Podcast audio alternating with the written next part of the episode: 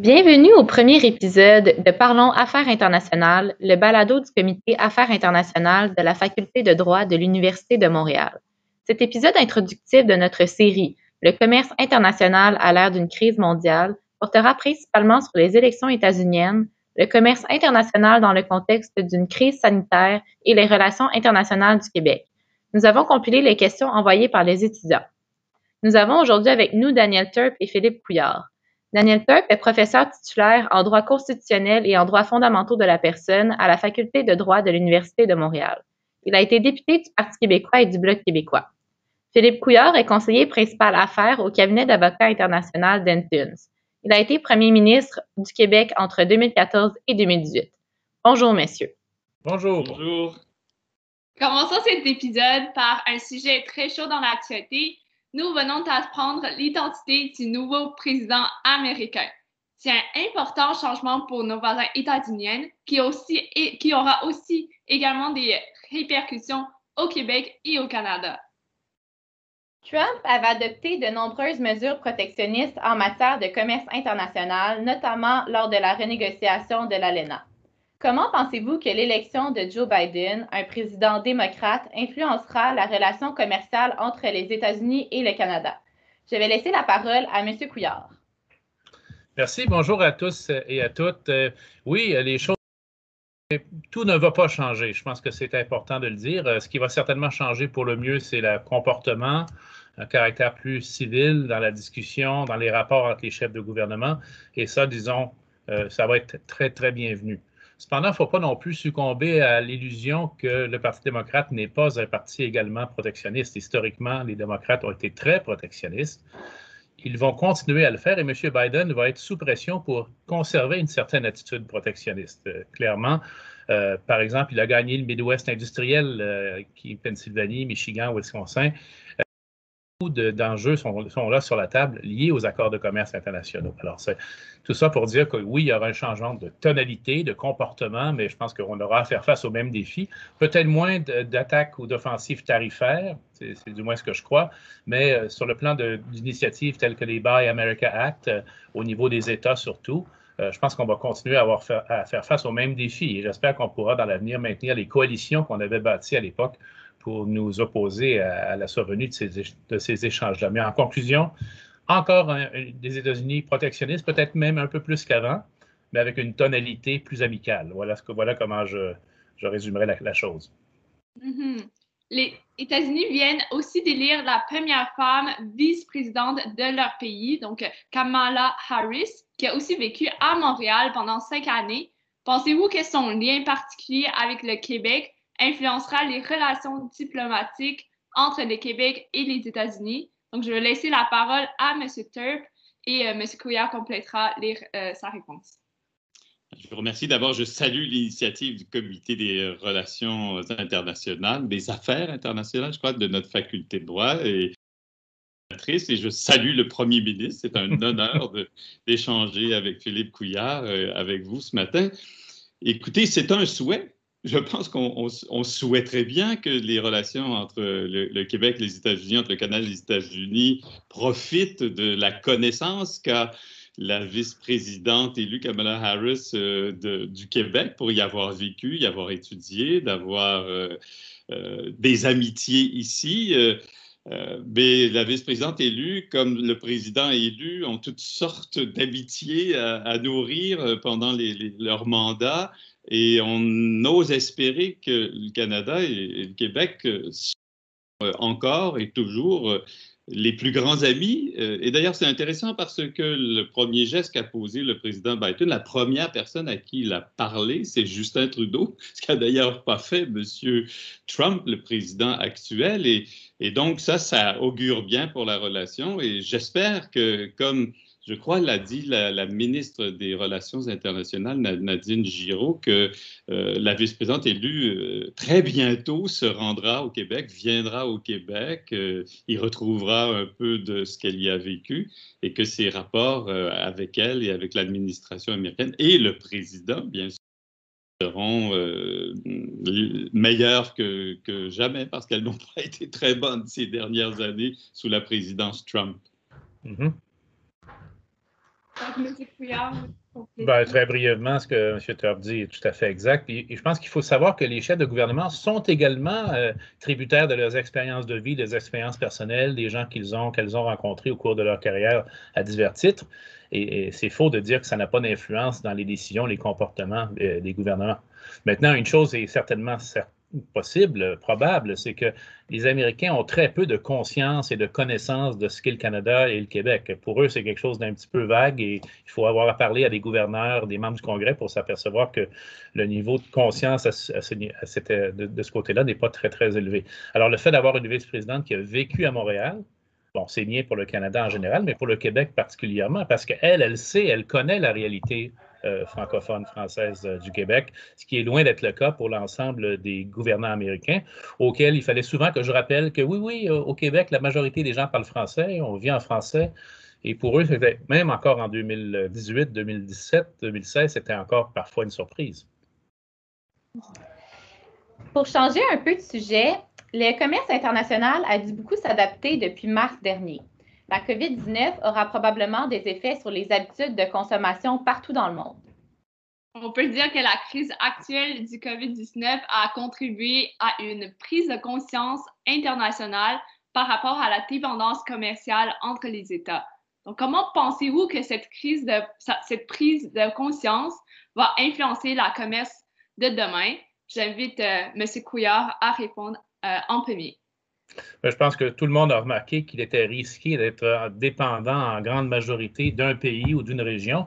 Et bien sûr, ici, on pense à la Chine euh, pour l'approvisionnement de certains matériaux stratégiques. Alors, je pense que de ce côté-là, il va y avoir peut-être une réorientation une réorientation. On s'est rendu compte que les chaînes d'approvisionnement qui s'étaient étirées de façon parfois démesurée au cours des dernières années, dans la fameuse logique euh, just in time, ben maintenant, il va y avoir une autre logique si je pouvais le dire, ce serait just in case. Les gens vont vouloir garder des substituts possibles, des alternatives dans les chaînes d'approvisionnement. De ce côté-là, ça va être, je pense, positif, mais il ne faut pas penser que ça va faire reculer les échanges commerciaux internationaux. La preuve, d'ailleurs, elle est à nos portes avec le vaccin. Là. Le succès du vaccin va dépendre en grande partie de la facilité qu'auront les marchandises et les gens à se déplacer d'un continent à l'autre malgré, malgré la pandémie actuelle. Alors, un monde moins multipolaire, euh, plus multipolaire, moins multilatéral certainement, mais des chaînes d'approvisionnement qui ne disparaîtront pas, au contraire, mais qui vont se, reformer, se reformuler de façon à gérer les risques. C'est la meilleure façon, je crois, de le dire. Mm-hmm.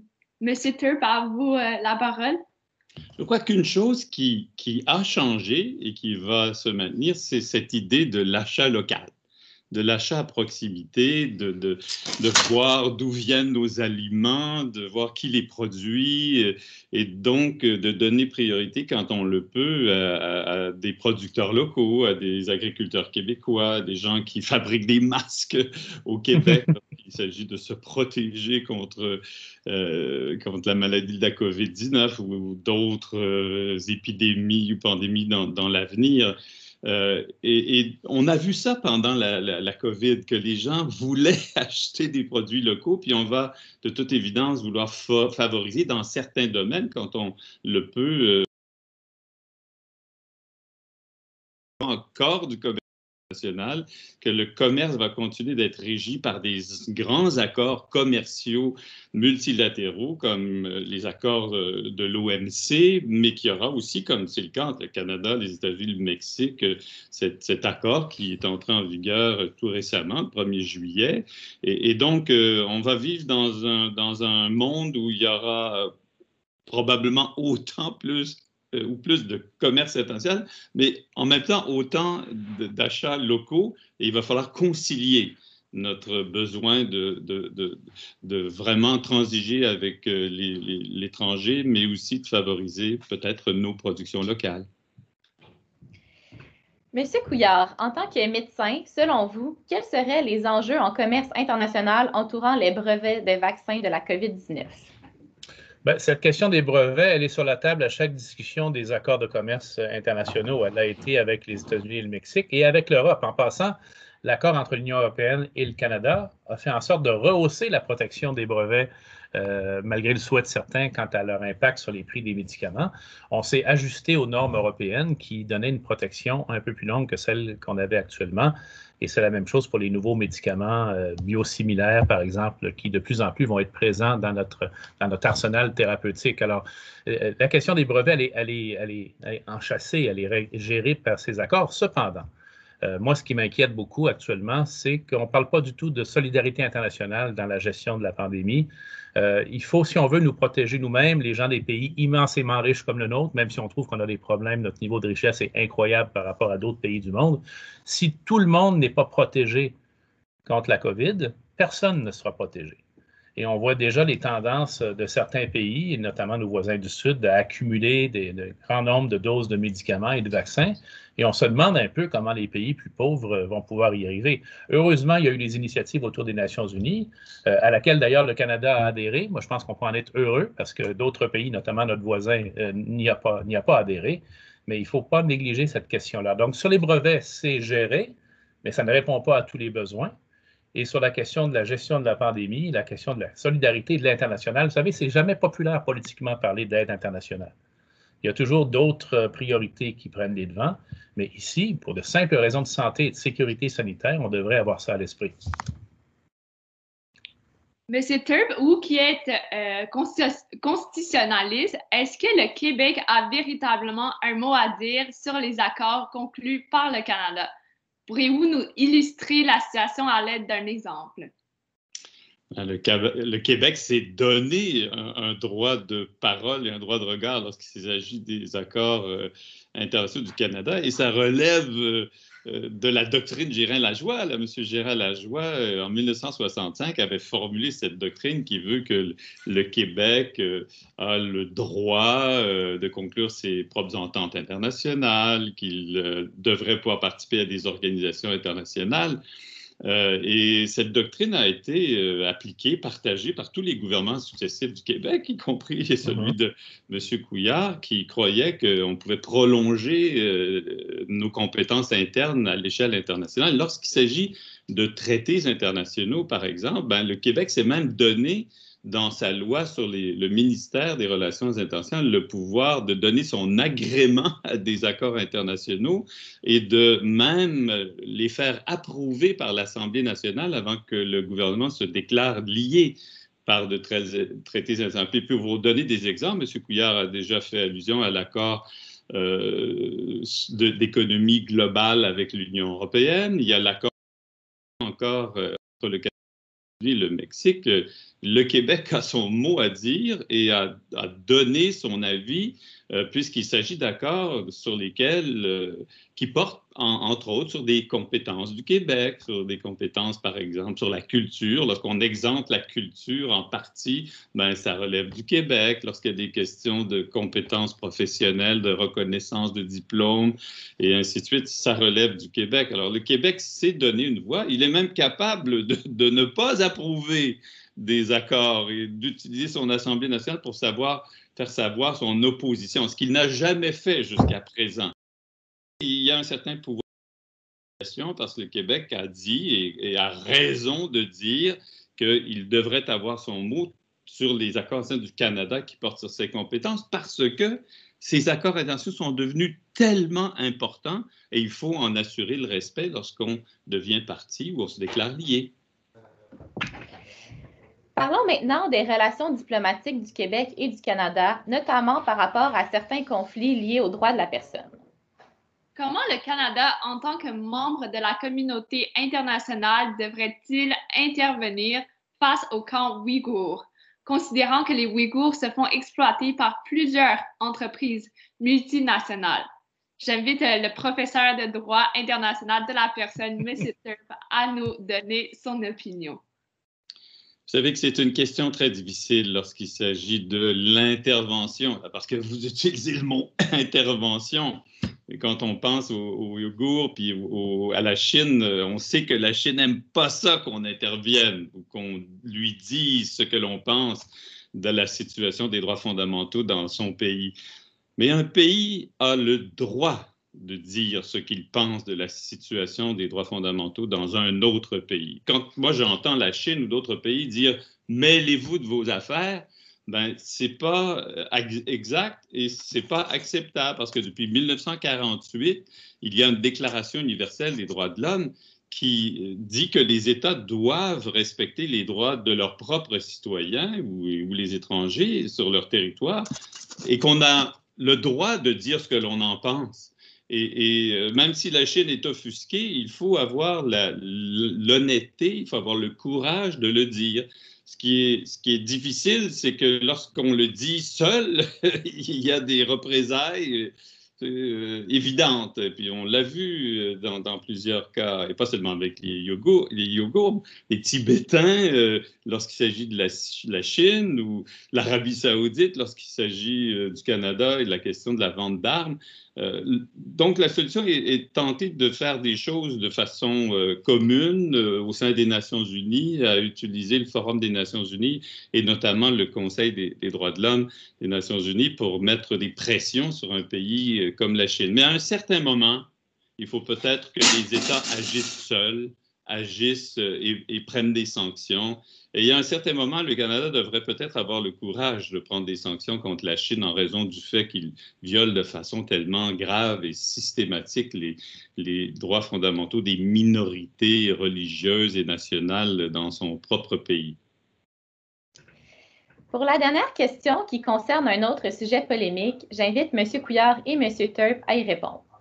Comment pensez-vous que la dichotomie entre l'opinion de Justin Trudeau, premier ministre fédéral, et François Legault, premier ministre provincial, par rapport aux propos d'Emmanuel Macron concernant le débat de société lié à la liberté d'expression, va influencer les relations diplomatiques entre la France et le Canada et entre la France et le Québec? Je vous invite, M. Couillard, à commencer. Alors, on a tous suivi ça, mais je pense que, d'ailleurs, M. Trudeau, je pense, a modifié un peu sa position dans les jours qui ont suivi sa déclaration initiale. Et euh, c'est certes le cas que le Canada, et puis M. Turp enseigne lui-même les droits fondamentaux euh, des gens, doit se porter à la défense de la liberté d'expression. Et peut-être rappeler en passant que la liberté d'expression euh, signifie qu'on a la possibilité d'entendre des choses désagréables ou des choses avec lesquelles on n'est pas d'accord dans le débat public mais on y tient à cette liberté d'expression. Il faut, d'une part, ne pas accepter qu'elle soit reniée ou diminuée et ne pas donner d'arguments qui permettent de minimiser les actions euh, violentes ou les, les, attentats qu'on voit malheureusement dans notre monde d'aujourd'hui. Il n'y a pas d'excuse pour ça. Il faut se porter à la défense de cette liberté-là. En rappelant également, et c'est l'autre versant de la situation, qu'il n'existe aucune liberté qui n'a pas ses limites. Et ça, c'est un très, très vieux principe de droit euh, de, justice naturelle. Par exemple, la liberté d'expression, elle n'est pas absolue chez nous. Il y a des, articles du Code criminel qui euh, interdisent le fait d'avoir un discours qui incite euh, à la violence, par exemple, envers certains groupes. Et ça, je pense qu'il faut également le rappeler. Il y a une, vérité, une liberté absolue, c'est à fin pratique inexistant. Elle est toujours limitée de certaines façons pour faire des équilibres. Et je pense qu'il faut, il faut en rester conscient. Je ne crois pas qu'à long terme, ça va modifier beaucoup le fameux triangle Ottawa-Paris-Québec. Euh, ce que, ce que moi j'ai vu au cours des années, c'est que la relation avec euh, Ottawa pour euh, Paris devient, est devenue au moins aussi importante, je le dirais comme ça, au moins aussi importante que celle avec le Québec. Donc, je pense qu'à court, moyen terme, les choses vont se rétablir. Vous pouvez compléter, M. Turp. Ben, euh, moi, je trouve que euh, le premier ministre canadien, Justin Trudeau, a fait une erreur magistrale lorsqu'il a cherché à diminuer l'importance de la liberté d'expression des caricaturistes et, des gens qui euh, choisissent la liberté d'expression pour se moquer en fait de la religion, puis des leaders religieux, puis et même si ça, ça ça touche des sensibilités, euh, la liberté d'expression, ça va jusque-là. D'autant que il ne faut pas protéger, il ne faut pas indirectement protéger ce que serait la liberté d'expression de terroristes. Là. D'ailleurs, notre Cour suprême du Canada n'a jamais accepté que la liberté d'expression puisse s'exprimer par la violence. Elle a dit que ça ne couvrait même pas la liberté d'expression violente. Il ne faut jamais même se poser la question est-ce que c'est raisonnable ou non de limiter la, la liberté d'expression lorsqu'elle s'exprime par la violence? Alors, je pense que M. Macron, qui sait un peu comment les choses fonctionnent, voulait un peu punir M. Trudeau en, faisant appel, euh, un appel à M. Legault, qui, lui, avait pris position très fermement là, pour la liberté d'expression et lui faire savoir qu'il appréciait cette, cette, cette position beaucoup plus ferme et beaucoup plus nette. Mais à terme, je pense que c'est dans l'intérêt de la France de maintenir des bonnes, des bonnes relations avec le Canada. Mais ça a été une autre façon d'exprimer la relation directe et privilégiée de la France avec le Québec. Euh, monsieur le président de la France qui prend le téléphone, qui appelle directement le premier ministre du Québec sans passer par Ottawa, c'est sa diplomatie pour avoir la permission de parler au premier ministre du Québec pour lui faire part de son appréciation de ce commentaire euh, qui, à mon avis, était très justifié. Donc, cela conclut notre euh, premier épisode de la série Le commerce international à l'ère d'une crise mondiale. Nous remercions chaleureusement Philippe Couillard et Tania Turp d'avoir été avec nous aujourd'hui. Restez à l'affût pour notre deuxième épisode.